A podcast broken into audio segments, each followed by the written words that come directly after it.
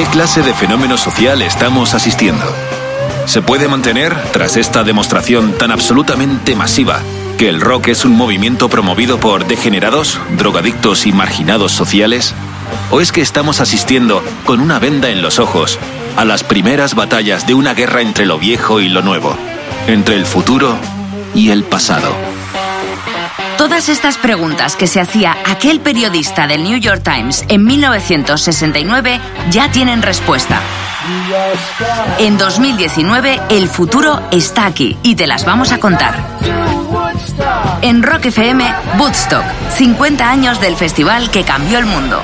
Capítulo 4. Dentro del festival.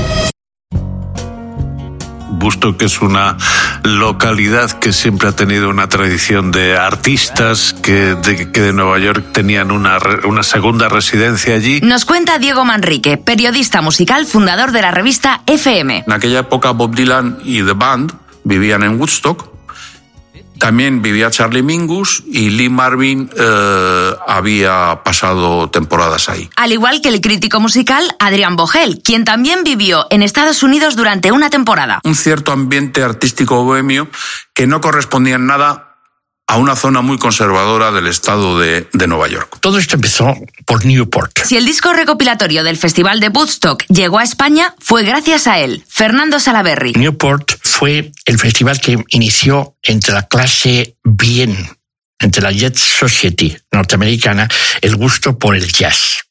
¿Qué ocurrió? Que en el Festival de, Newport se colaron gente como Dinah Washington o como Ray Charles o como la música del rhythm and blues mezclado con el jazz y con el blues. Eso hizo que, bueno, esas clases americanas eh, eh, con dinero, pues dije, hombre, pues estamos, está muy bien, está, o sea que bueno, eso ayudó a que la zona de Nueva York y todo eso pues fuesen más abiertos, más progresistas a todo lo que era el tipo de música. No había esa discriminación racial que podía haber en el sur de Estados Unidos.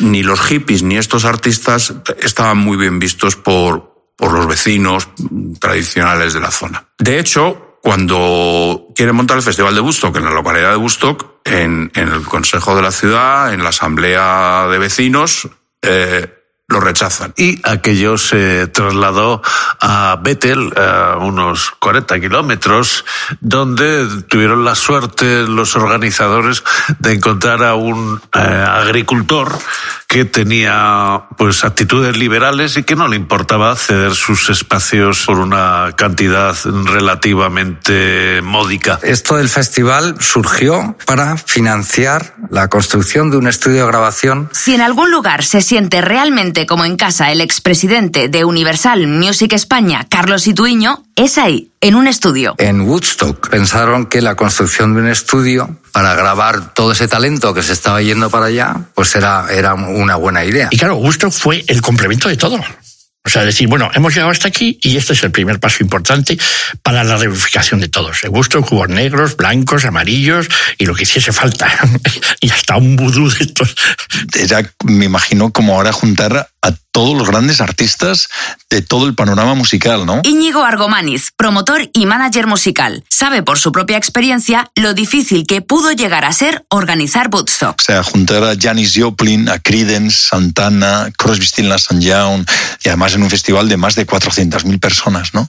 En Nueva York. Por lo tanto, eh, la verdad es que es muy difícil superar eso, ¿no? Con la excepción de Bob Dylan, curiosamente. Conocer bien a Dylan no es tarea fácil, pero Jesús Ordovás lo ha conseguido. Autor del primer libro en castellano allá por el 71 sobre el genio de Minnesota. Y es y digo curiosamente porque Bob Dylan vivía a un kilómetro del festival, pero estaba escondido en su casa, no quería que se le relacionara con ese festival porque estaba se había caído de la moto y estaba en un momento trascendental y diciendo que dándole gracias a Dios de no haberse matado. Al final se le esperaba. José Ramón Pardo, periodista. No apareció y sin embargo tres meses después apareció en la isla de Guay. Le habían cabreado mucho los, los fans que habían ido a su casa. JL Martín, fotógrafo y periodista fundador de la pionera revista Popular 1. A Bostock él vivía en el pueblo de Woodstock. El efecto llamada en parte es culpa de Dylan. Dylan llevaba eh, tres años fuera de la circulación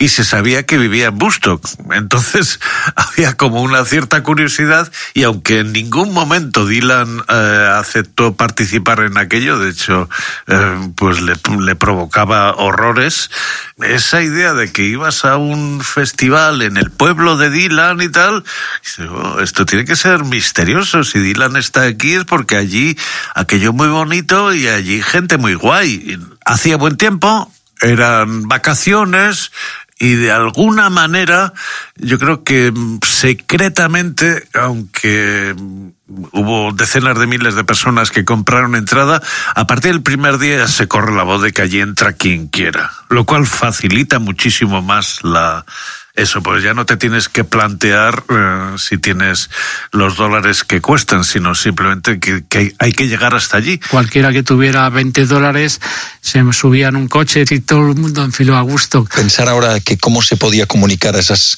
y conseguir 400.000 personas sin nada de redes sociales, telefonías, nada que tenemos, yo la verdad lo llevaría a un congreso de, de publicistas o de comunicadores para que realmente analizasen cómo se pudo conseguir el boca a boca eh, con esa esperando un- unas expectativas de 50.000 y, y multiplicarlo por 10, ¿no? La policía de Nueva York calculó 6.000, los promotores calcularon 60.000 y luego fueron 600.000. How many roads must a man walk down before you call him a man? How many seas must the white dove sail before she sleeps in the sand? And how many times must the cannonballs fly before they're forever banned? The answer, my friend, is blowing in the wind. The answer is blowing Suena Blowing in the Wind de Bob Dylan, canción llena de preguntas retóricas lanzadas al viento. Ahí va una más. ¿Llegaría a arrepentirse Dylan de no haber formado parte del Festival de Woodstock?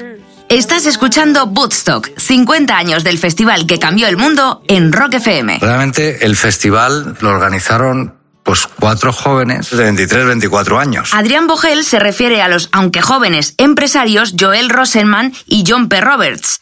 Este último encargado de la financiación gracias al negocio millonario de adhesivo para dentaduras que había heredado. A ellos se les unió Artie Cornfield, el vicepresidente más joven en la historia de Capitol Records, que por aquel entonces tenía 26.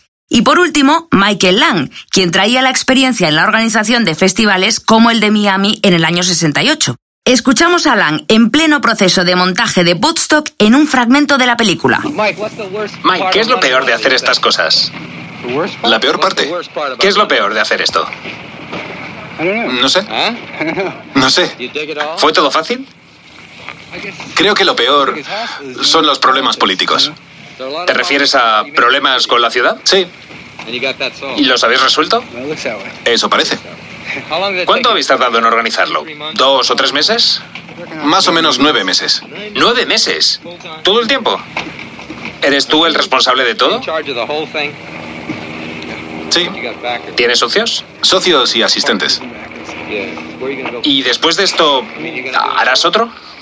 Si sale bien, Que era una granja que no tenía ni luz, ni electricidad, eh, ni teléfono. O sea, las infraestructuras eh, eran realmente mm, arcaicas.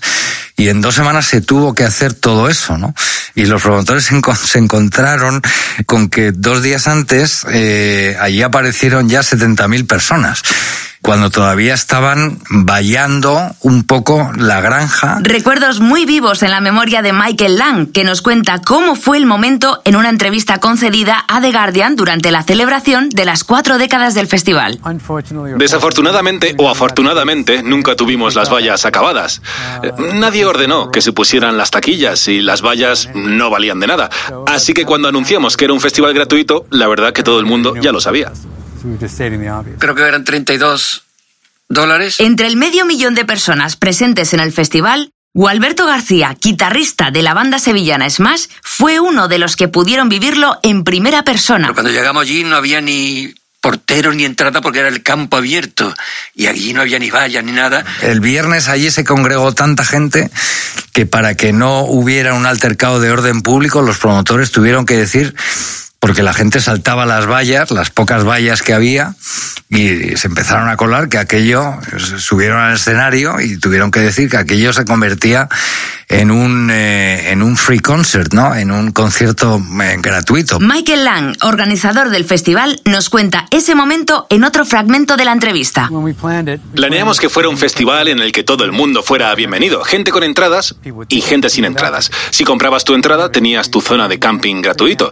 Tenías una cocina gratis si no tenías dinero para comprar comida, había escenarios dentro del bosque. Y por supuesto teníamos pensado poner vallas y taquillas para que la gente comprara sus entradas si quería. Y yo pensaba que si el precio era realmente razonable y si iban a recibir más de lo que iban a dar, les motivaría para comprar entradas. Así que al final de la semana del concierto habíamos vendido 137.000 entradas. Claro, medio millón de personas. Es que las carreteras estaban totalmente inundadas de coches. Es que eran eh, una carretera casi comarcal, ¿no? De una sola dirección. Con lo cual, claro, mm, la cantidad de gente que, que eh, llegó eh, el viernes al, al, al, festival, pues había mm, tal caos circulatorio que el parking, por supuesto, estaba más que lleno y tuvo que dejar los coches ahí en mitad de la carretera. Y aparqué a varios kilómetros, pero bueno, donde pude. Rafael Revert, siempre presente en el ojo del huracán de la música. Estuvo en Graceland el día que murió Elvis y el 15 de agosto del 69 en el Festival de Woodstock. Mucha gente andando y venga a andar y pidiéndote que nos llevaras y todas esas cosas. Lo que pasa que que bueno, al final, como había tan buen ambiente, nadie se enfadaba, la gente iba llegando y se iba metiendo. Eran las 5 y 7 minutos de la tarde del viernes 15 de agosto de 1969. El festival de Woodstock, con varias horas de retraso, por fin podía empezar. El primer artista eh, fue, fue Richie Havens, pero salió con seis horas de, de, de, retraso, porque como allí no había forma humana de que llegaran los artistas, eh, por todo el caos que hemos comentado antes, pues realmente el festival tuvo que empezar casi a las 5 de la tarde, cuando estaba programado que empezara a las 12, ¿no? Se ve obligado a actuar sin, sin estar preparado porque para eh, porque tiene eh, eh, instrumentación acústica. El principio del concierto de Richie Havens fue mi favorito porque con él supimos que el equipo de sonido funcionaba. Y ese primer artista, el que fue Richie Havens, como que acabó y salió cuatro o cinco veces hasta que ya en el quinto bis, que ya no tenía casi repertorio, improvisó una versión de, de, de Freedom con Motherless Child, no sé, tenía una hora de 45 minutos, una hora, y estuvo tocando tres horas. No, fueron dos horas y tres cuartos. Tengo que corregirte. Corrige el propio Richie Havens en un fragmento de la entrevista concedida por el cuadragésimo aniversario al portal Hexagon Motion Pictures. Lo que hice fue mm, cantar todas las canciones que me sabía en la parte final de mi actuación eh, sobre el escenario. Entré y salí del escenario unas seis veces. Salía y me decían, ¿puedes hacer otras cuatro canciones más? Y yo decía, bueno, claro, sin problema. Y luego, cuatro más. Y eso pasó hasta seis veces.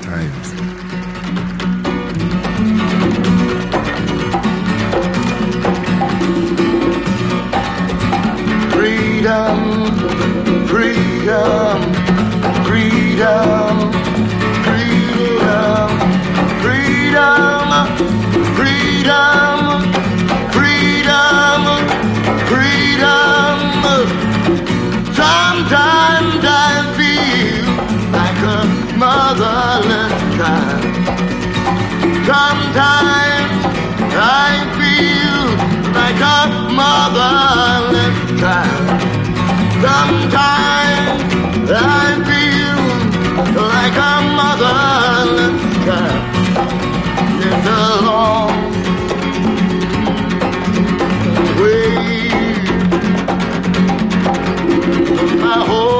Así sonaba la improvisación que hizo Rich Havens de Freedom, tema del cancionero espiritual negro de finales del siglo XIX.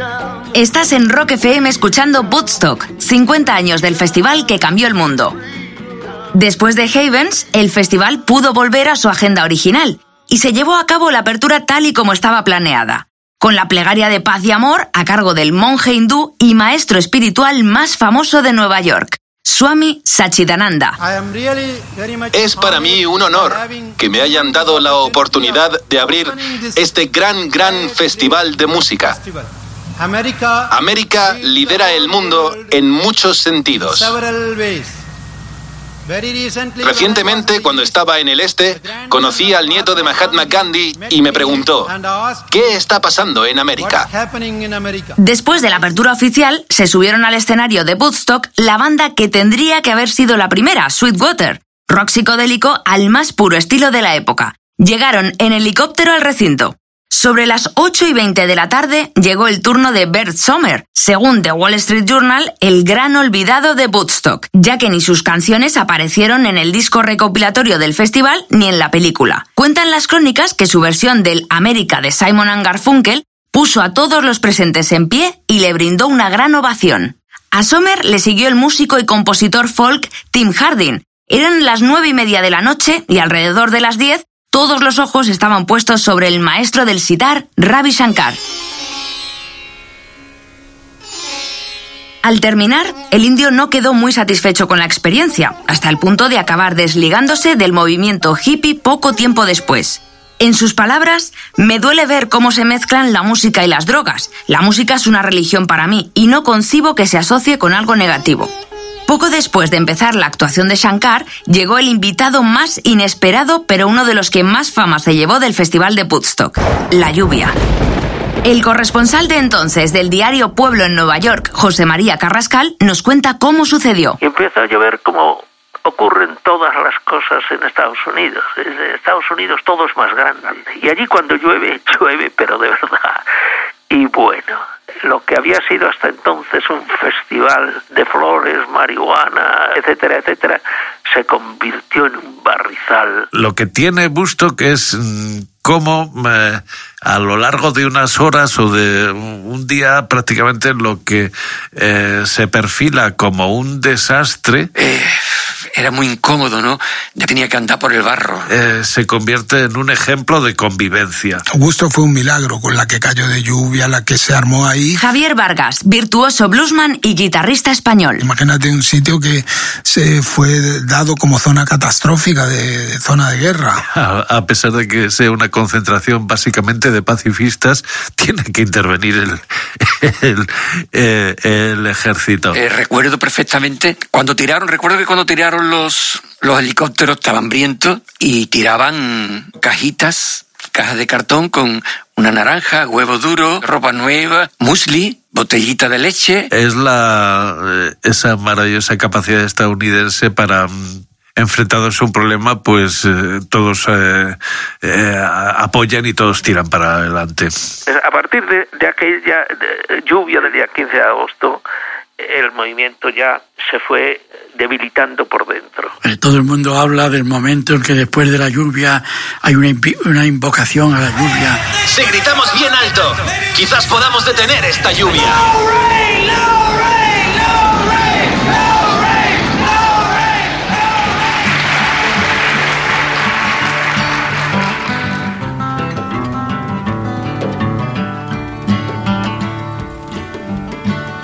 If I were a carpenter and you were a lady, would you marry me anyway? Would you have my baby?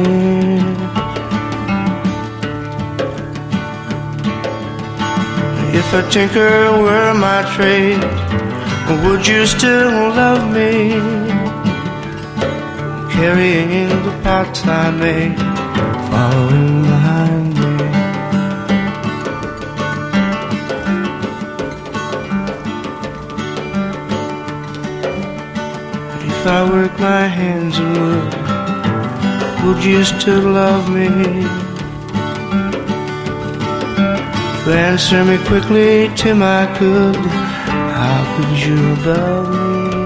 Ahí está If I Were a Carpenter de Tim Harding, a quien antes recordábamos. Esta canción, compuesta por él, pegaría muy fuerte en las listas americanas y británicas durante las décadas de los 60 y 70 en las diferentes versiones de los Four Tops, de Bob Seger o Johnny Cash.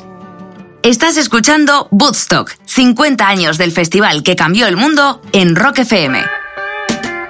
Casi las 11 de la noche. La lluvia arrecia y se sube al escenario Melanie en lugar de los programados para ese momento, The Incredible String Band. Estos rehusaron hacerlo hasta que no dejara de llover. Después llegó el momento del polifacético actor, multiinstrumentista y voz de la canción protesta, Arlo Guthrie. Y casi a la una de la madrugada y para cerrar el primer día, Joan Baez. Embarazada entonces de seis meses y armada con su guitarra, se marcó un show de 13 canciones. Aunque justo antes de empezar a tocar, quiso tener unas palabras en recuerdo de su entonces marido y padre de la criatura, David Harris, el periodista y activista recientemente arrestado.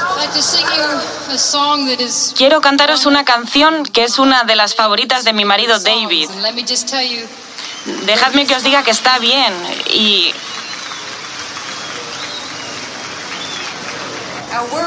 Y nosotros estamos bien también. A David le han trasladado de la cárcel del condado, que es horrible, a la cárcel federal, que es como un campamento de verano si lo comparamos con la cárcel del condado.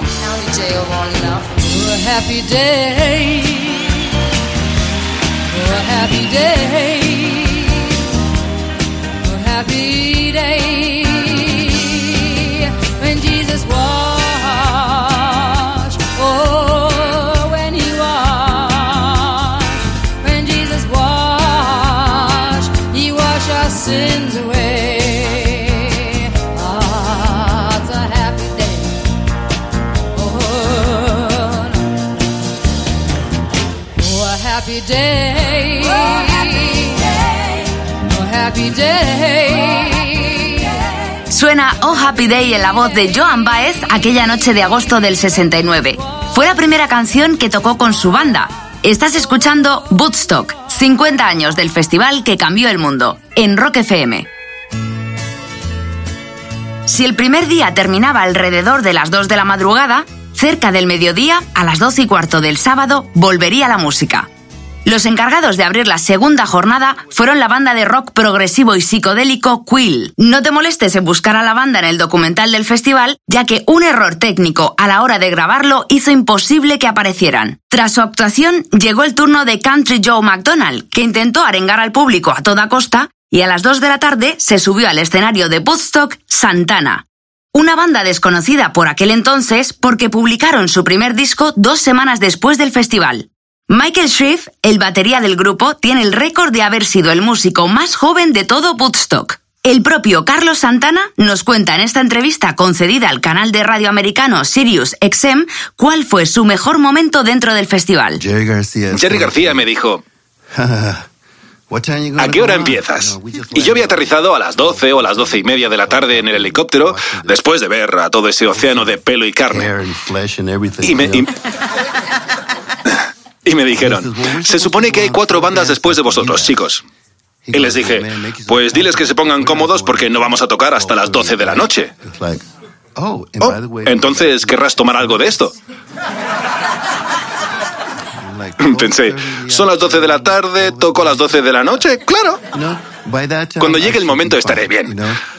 Así que me lo tomé y después de habérmelo tomado, una hora después más o menos, la cara de Jerry se me aparecía y me decía, si no sales a tocar ahora, ahora, ahora, ahora, no vas a tener la oportunidad de tocar. Y yo pensé, oh Dios mío. oh, I'm like, oh Lord. El estilo de Santana, algo diferente a la propuesta que traían el resto de bandas del Festival de Woodstock, sorprendió a muchos. Paco Pérez Brián, periodista musical, nos cuenta por qué. Carlos Santana emergiendo como, como el nuevo líder de la música y de la fusión latina con el rock es memorable. Santana no quiso dejar la oportunidad de contarnos en Rock FM qué supuso para él tocar frente a medio millón de personas y qué significaba el festival. Para mí era una maravilla ver tanta gente celebrando armonía, unión, lo opuesto de política. Ah, en ese tiempo estaba Vietnam como hay las guerras de hoy, pero los hippies eh, creen y, y creían y todavía creen los que los que los que son fuertes de corazón eh, de que sí se puede ah, crear un mundo donde haga paz, armonía y unión y y cómo se dice despertar a, a la gente que se acuerde que primero somos divinos, no somos burros. We got one more tune for you. It's called Soul Sacrifice.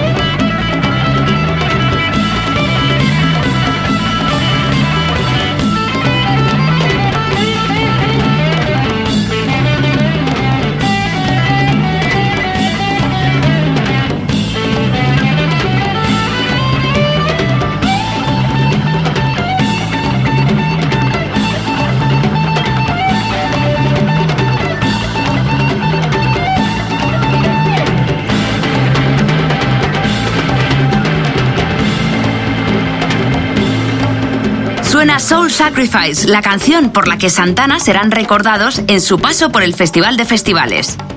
Estás escuchando Woodstock, 50 años del festival que cambió el mundo en Rock FM.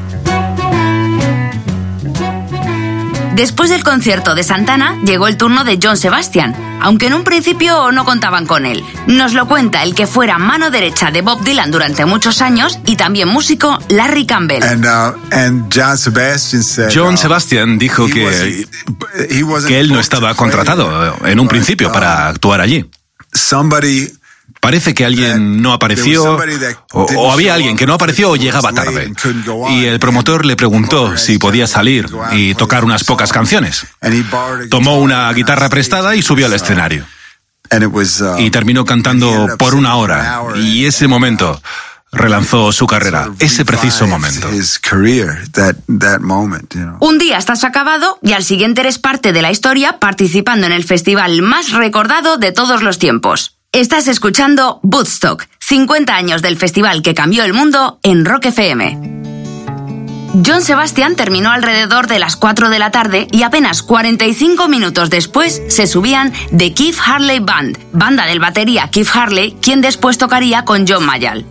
6 de la tarde del sábado, ahora sí, la banda que pospuso su actuación el día anterior por la lluvia sale a escena. The Incredible String Band. Su día era el viernes, ya que esa fue la jornada reservada por los organizadores para las bandas más folkis. Salir el sábado entre bandas más rockeras no fue del agrado de parte del público y bajó los ánimos de la audiencia. Aunque poco tuvieron que esperar para volver a venirse arriba, ya que a las siete y media de la tarde, Kenneth Heath se subían al escenario no sin algún que otro inconveniente. Gracias. Oh, Estáis siendo geniales esta noche. ¿Sabéis? Solo hay una cosa que deseo. Una. Y es que tendría que ir a mear. ¿Sabéis dónde puedo ir? Hombre, lo peor es que no te podías mover. Lo peor es que no te podías lavar. Lo peor es que no podías hacer pipí. Y eran tres días a la intemperie. Kenneth Heath también tuvieron que llegar en helicóptero a las instalaciones, dado el colapso que había en los accesos. Cobraron 6.500 dólares y nos regalaron esta magnífica versión de Going Up the Country que quedará para siempre.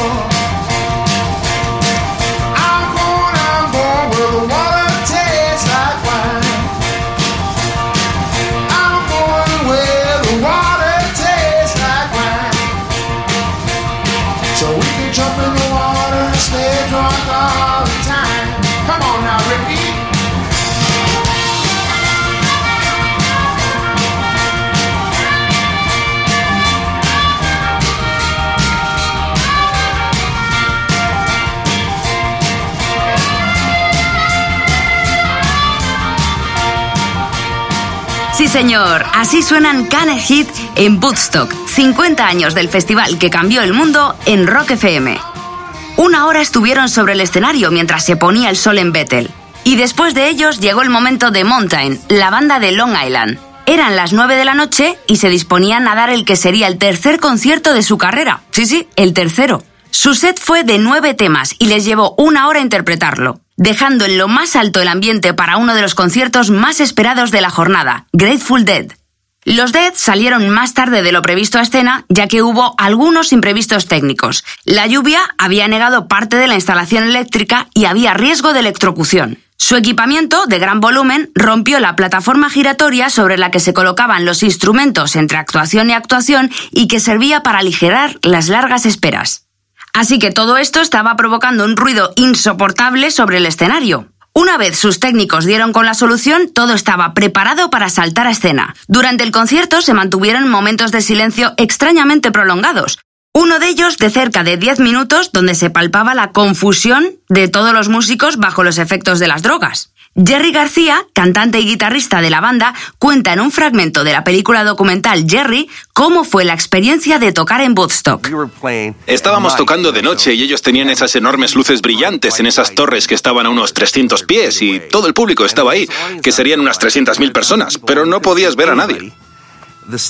El escenario estaba hecho de metal y había muchísima gente detrás de mis amplis, esos amplis gigantes, gritando, el escenario se está derrumbando, el escenario se está derrumbando. Y claro, yo estaba allí, estaba lloviendo, había miles de voltios de electricidad rebotando en el escenario, el agua resbalaba por las guitarras y además estábamos bastante colocados, la verdad.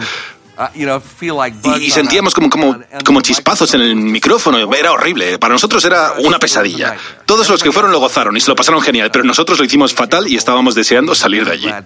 Gualberto García, presente en el festival y gran fan de los Grateful Dead, nos narra una experiencia que seguro recordará para siempre. Entre actuación y actuación había intervalos grandes donde estaban probando, cambiando los cables, cambiando todo eso. Entonces nos reuníamos gente y empezábamos a tocar unos cuantos y terminábamos 50 flautas, percusiones.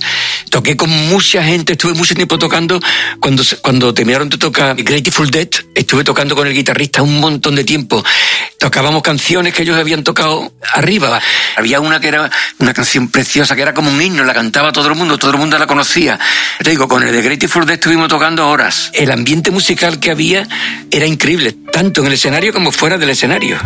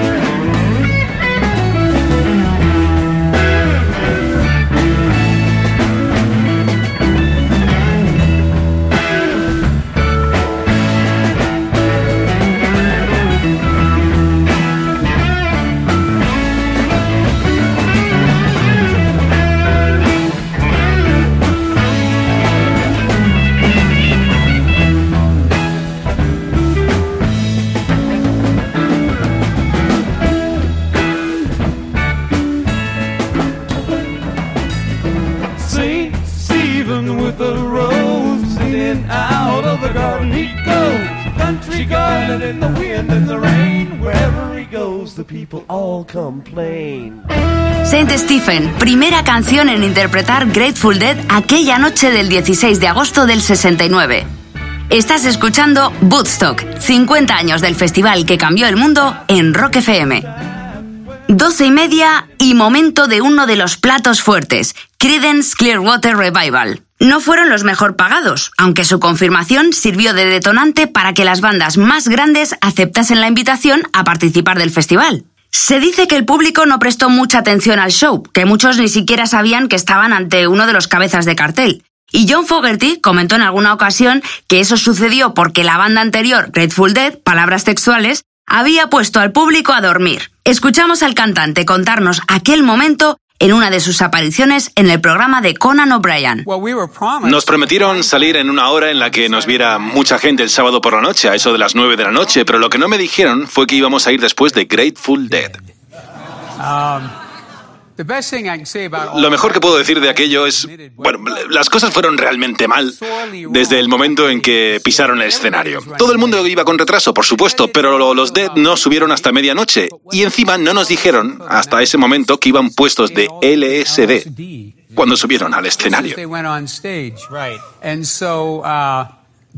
A la mitad del concierto hubo un silencio sepulcral. Yo no sabía qué pasaba porque no, no, no estaba mirando el escenario y solo estaba escuchando. Total, estuvieron callados como una hora y luego volvieron a tocar otra vez. Creo, creo que alguien averiguó cómo volver a enchufar el cable. Entonces luego fuimos nosotros y eran literalmente las dos y media de la mañana. Llegué y dije, espero que disfrutéis mucho, nosotros lo estamos pasando genial aquí arriba. Y bueno, al fondo de toda esa gente, como a unos 500 metros, veo a un tío haciendo como chispas con su mechero y dijo, no te preocupes por nosotros, John, estamos con vosotros. Así que, enfrente de ese medio millón de personas, tocamos el resto de nuestro gran concierto de Woodstock, lo hicimos solo para ese tío. Ladies and gentlemen, to continue, please warmly welcome with us Credence Clearwater Revival.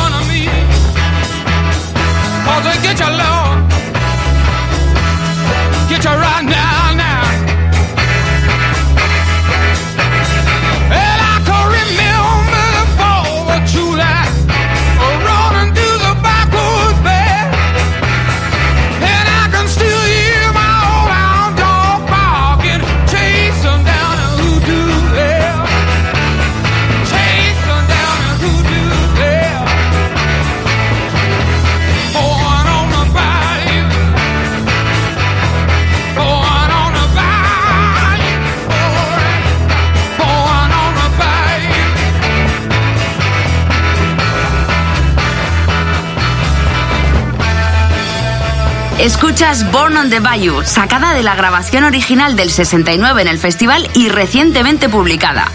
La Creedence terminó alrededor de la 1 y 20 de la mañana, más o menos, y con la estructura del escenario algo dañada, los cambios entre artistas empezaron a ser algo más lentos. Al equipo de producción le llevó media hora poner todo en orden para que sucediese lo que muchos estaban esperando. Janis Joplin en directo.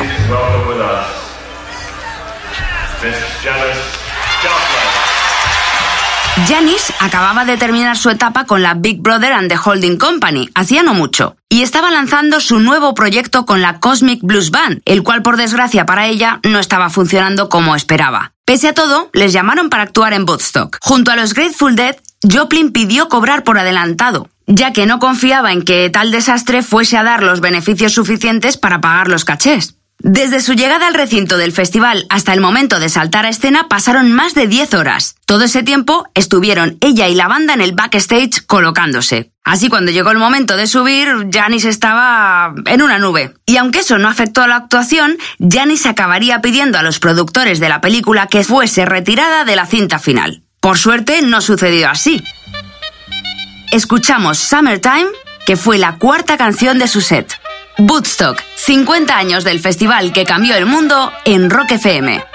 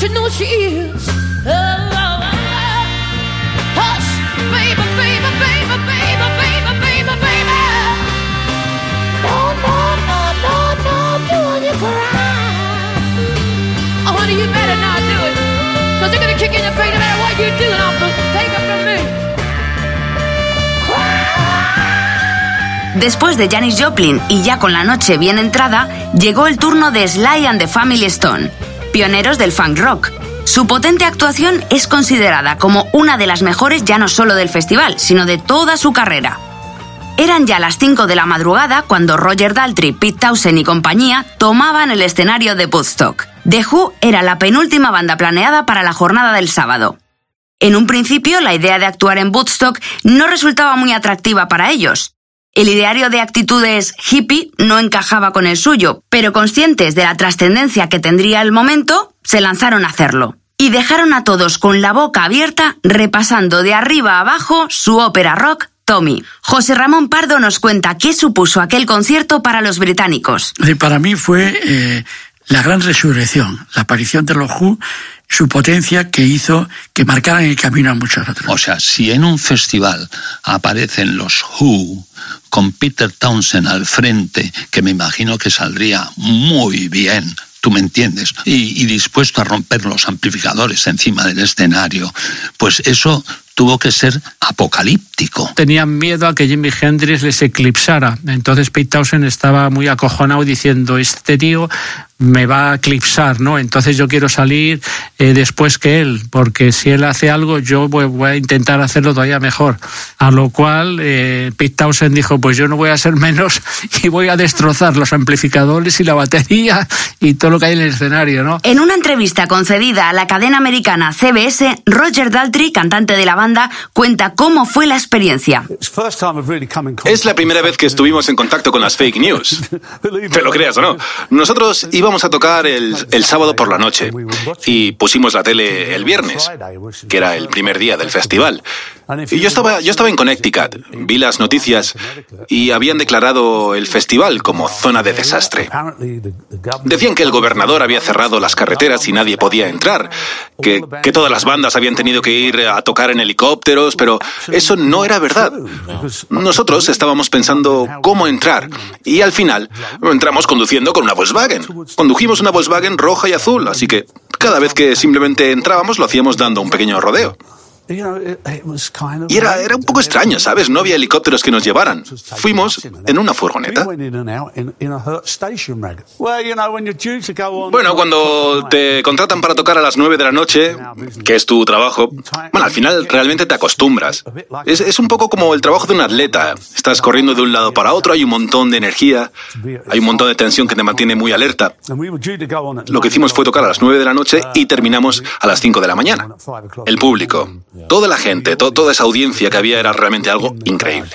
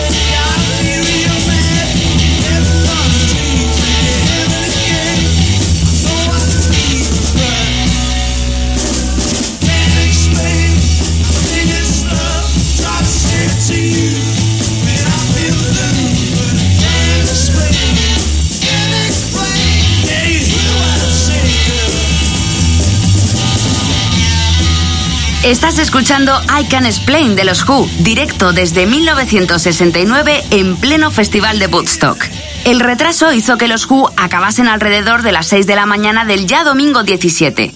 Pero aún quedaba otra banda más para concluir el segundo día, Jefferson Airplane. La más potente de la escena de San Francisco y todo un referente más allá de la música. Probablemente los artistas más hippies y que más entroncaban con el público de aquella jornada. La propia cantante Grace Slick lo comentó antes de empezar a tocar, cuando el sol estaba saliendo. Ya habéis visto a los grupos más pesados. Ahora os toca ver música maníaca mañanera. Es el nuevo amanecer. Ante un público ya cansado, repasaron sus grandes canciones en un concierto que fue de menos a más para dejar un gran sabor de boca a todos los presentes. Gualberto García, guitarrista de Smash y asistente en aquel concierto, tuvo una extraña relación posterior con los Jefferson Airplane. Con Jefferson Airplane me pasó una cosa precisamente en, en Woodstock. Pero eh, esto fue dos o tres años más tarde. Yo fui haciendo, haciendo todo a Woodstock, no ya en el festival, tres años más tarde, con un amigo de Sevilla que vino a verme y no teníamos ni un duro. Y mi amigo habló con- en un restaurante para que yo tocara la guitarra. Yo llevaba la guitarra y el saco de dormir, para que tocara yo ahí un poco y nos dieran de comer. Entonces estuve tocando y cuando ya terminé, nos dieron de comer una comida macrobiótica que no me gustó nada. Y cuando ya me iba, había un señor allí y me dice que quería hablar conmigo, me siento allí, y era el manager de Jefferson Aeroplane. Y me dijo que quería hablar conmigo porque le gustaba mi forma de, tocar la guitarra y eso, que quería hablar conmigo, pero que él se tenía que ir de gira por Europa, pero que yo iba hasta allí, que él me dejaba su casa. Entonces me dejó las llaves de una mansión increíble. O sea, pasamos de no tener nada a, a vivir en una mansión con todo el frigorífico lleno. Entonces nada, yo encantado, nos fuimos allí, a la casa del, del manager de Jefferson Aeroplane. Estuve allí casi todo el verano, pero él no venía y al final me fui. Estuve viviendo en la casa de Bob Dylan, toqué con The Band y tocaba todas las noches allí en un sitio. O sea que en Woodstock va mucho más allá del festival, porque para mi carrera fue muy importante conocer a la gente que conocí eh, tres años después de Woodstock.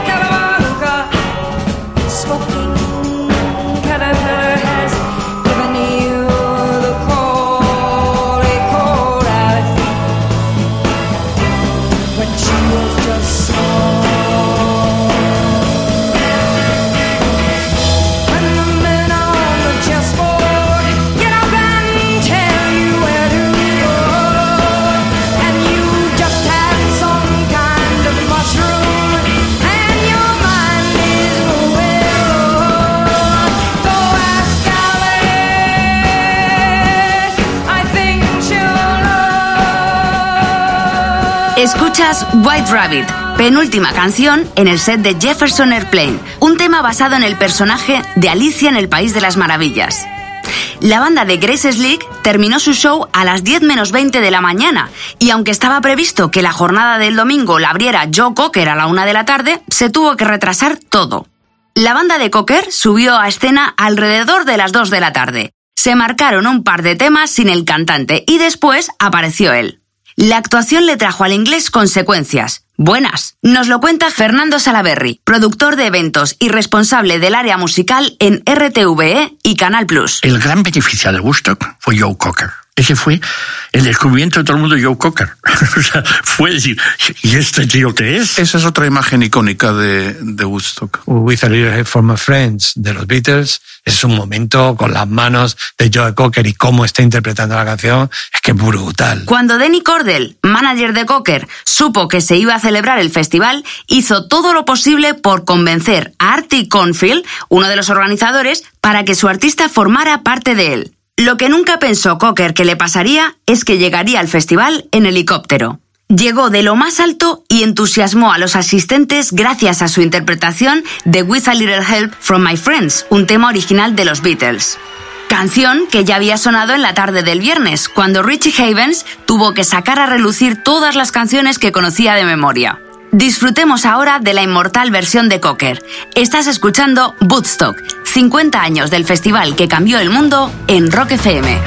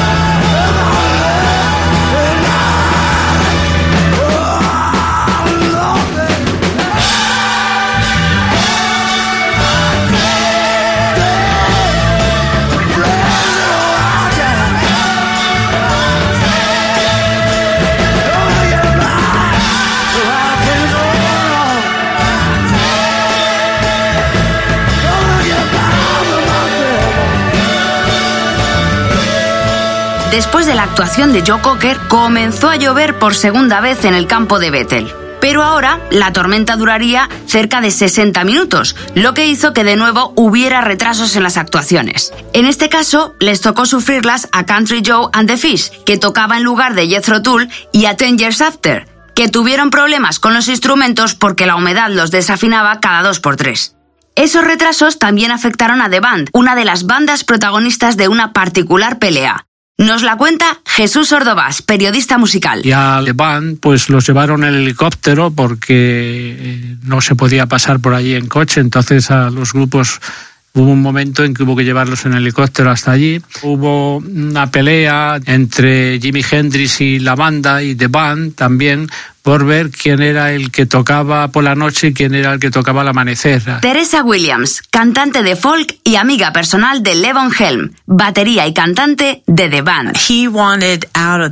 Cuando se bajaron del escenario, querían marcharse, pero no sabían cómo salir de ahí.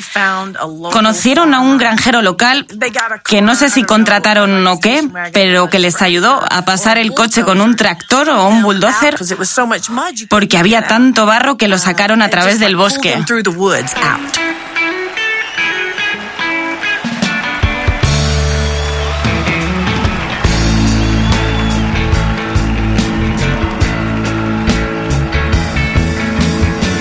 I pulled into Nazareth. I was a feeling about half past dead. I just need to find a place where I can lay me where a man might find a bed? He just grinned and shook my hand. The no was all he said.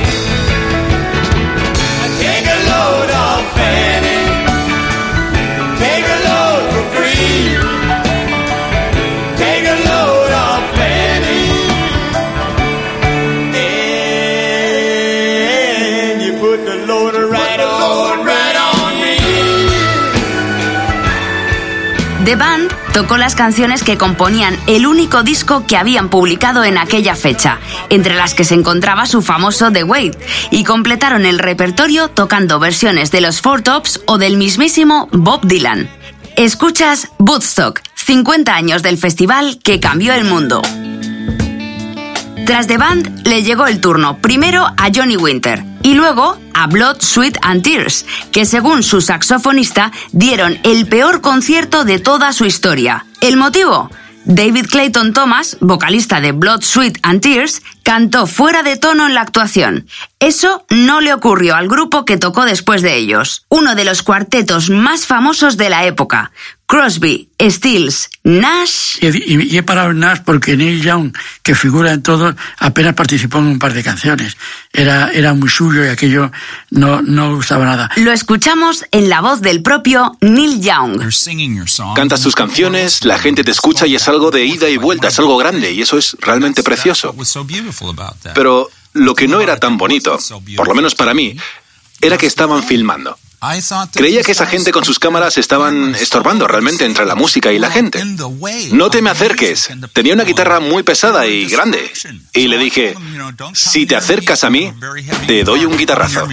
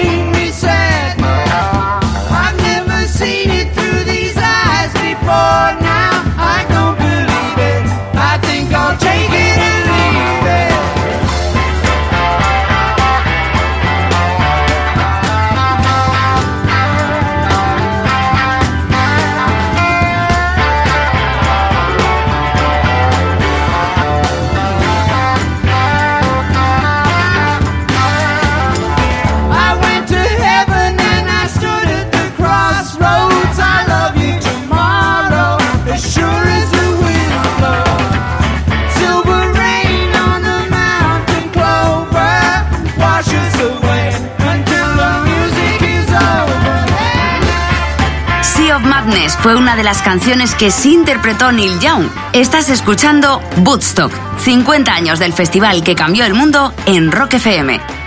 6 de la mañana del lunes 18 de agosto. Muchos ya habían vuelto a sus hogares, aunque todavía queda gente que se resiste a despertar de ese sueño. Con los primeros rayos de sol llegan las actuaciones de Paul Butterfield Blues Band y de Shanana, una banda que desplegó en el escenario sus coreografías a ritmo de doo-wop. Y tras ellos llega la actuación en mayúsculas. Jimi Hendrix se subió al escenario de Woodstock a las 9 de la mañana Y Gualberto García, uno de los pocos españoles que estuvo en el festival, pudo disfrutar del momento que estaba esperando. Y yo iba avanzando, avanzando cada vez más, más cerca porque yo quería ver a Jimi Hendrix lo más cerca posible, que era el que yo quería ver más que a nadie. No, la música se escuchaba increíble, potente, porque te- era, ya te digo, un edificio de varios pisos, todo de altavoces. Tú fíjate qué amanecer y qué despertar más brutal con el Jimi Hendrix haciendo de las suyas, ¿no? Ya cuando el sitio está medio desierto. La actuación de Jimi Hendrix fue increíble. Pasó una cosa muy, muy, muy, muy increíble en un tema que no recuerdo ahora qué tema era de Jimmy. Estaba haciendo un solo increíble, enorme, larguísimo. Y de pronto noto que, que está indeciso, que no sabe qué hacer y, y hasta que se viene abajo, se viene abajo, hasta que se para, para los músicos y dice, lo siento, I'm sorry, pero he olvidado qué canción estaba tocando. Y la gente ¡buah! empezó a aplaudir. O sea, ese momento es 10. Y las otras cosas, pues son 7, que que está muy bien, si son 7 es una nota magnífica, ¿no? Pasa del 7 al 10. Jimi Hendrix tenía esa noción del espectáculo y sabía perfectamente lo que los festivales implicaban. Eh, el momento de Jimi Hendrix eh, eh, tocando el himno de Estados Unidos. Toca el himno nacional. El desgarrador solo del himno americano sí que dio la vuelta al mundo y al mismo tiempo se convirtió un poquito en la reivindicación de unos Estados Unidos en contra de lo que estaban haciendo sus gobernantes, ¿no? Aunque conociendo a la sociedad americana, la pregunta era obligatoria. Y poco después del festival, el presentador Dick Cavett se la hizo en pleno prime time. ¿Cuál fue la polémica con el himno nacional? No lo sé, tío. Todo lo que hice fue tocarlo. Soy americano, así que lo toqué. Lo cantábamos en el colegio. La gente lo suele cantar en el colegio, así que fue como volver a la infancia. Creo que fue bonito. Parte de la música, creo que Woodstock tiene importante, un importante sitio en la historia, como ningún otro festival, no recuerdo ninguno que se le pueda parecer, fundamentalmente por la interpretación del himno americano que hace Jimi Hendrix. Eso no es solamente, digamos, un jalón en la historia del rock, sino en la historia del arte contemporáneo.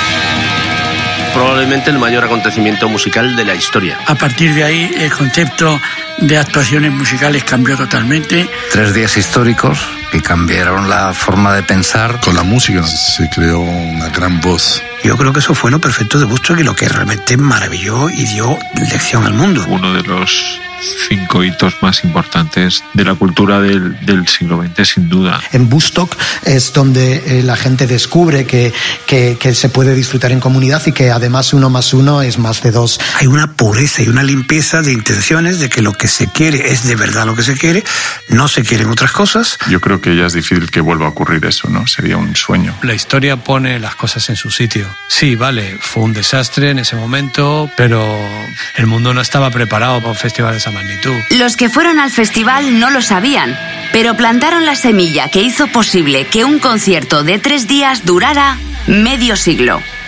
Woodstock, el festival que cambió el mundo. De Rock FM.